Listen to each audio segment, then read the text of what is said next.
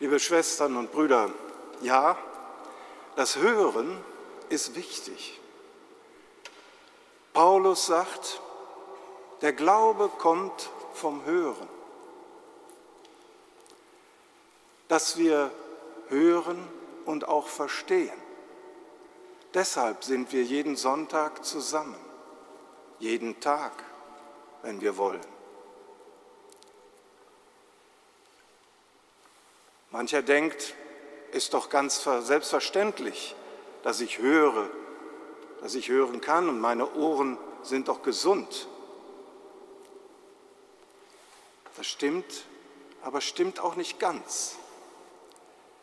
Denn unser Hören ist von Interessen geleitet. Was mich interessiert, das höre ich besonders gern. Danach versuche ich zu leben was ich nicht hören will, wie wir das oft sagen, hier rein, da raus. Oder ich überhöre einfach alles, was mich nicht interessiert. Wenn Jesus so eindringlich auffordert, wer Ohren hat, der höre, dann drückt er damit die Wichtigkeit, den Belang seiner Worte aus. Seine Botschaft, bei der es eben nicht mit dem Hören getan ist, sondern das Verstehen hinzukommt. Deshalb diese lange Erklärung. Er hat ja eigentlich selbst schon gepredigt. Er hat gesagt, auf gutem Boden fällt es bei dem, der das Wort hört und es auch versteht. Darum wagen wir es, immer wieder hinzuhören in diesem Gottesdienst, in unserem eigenen Leben, wenn wir Entscheidungen treffen von großer Tragweite, die unser Leben vielleicht verändern können, aber dann bitte zum Guten bitte hören und verstehen. Und Sie kennen alle den Spruch, man hört nur mit dem Herzen gut. Das Wesentliche ist für die Ohren nicht hörbar.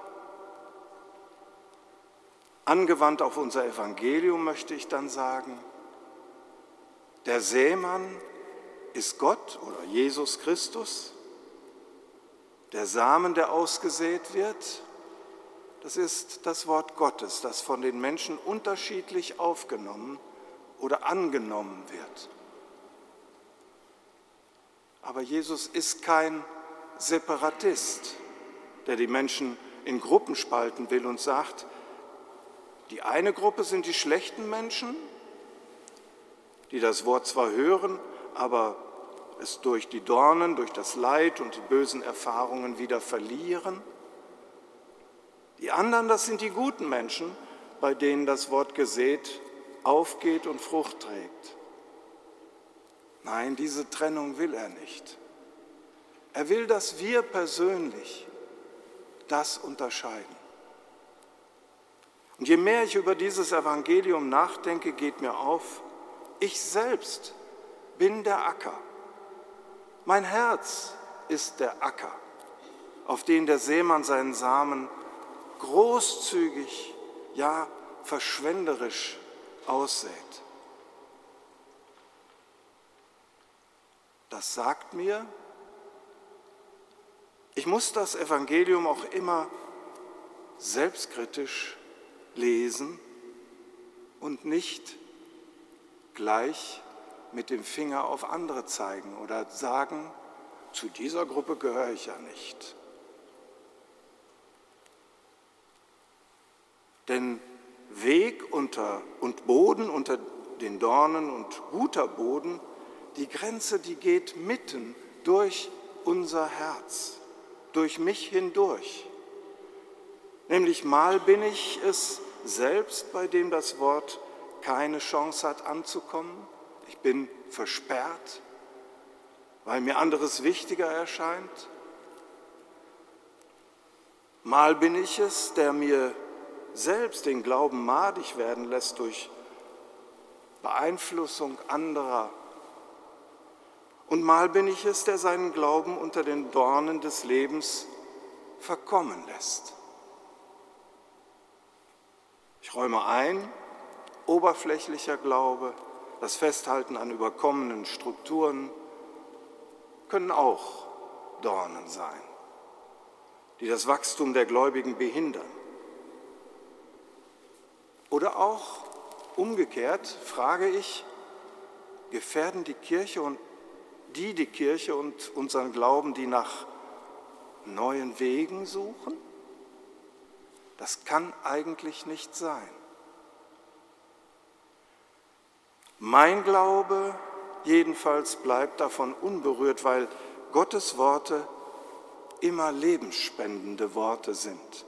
Worte, die aufrichten, die trösten, die Hoffnung wecken, die Mut machen wollen, die mir Stärke geben wollen.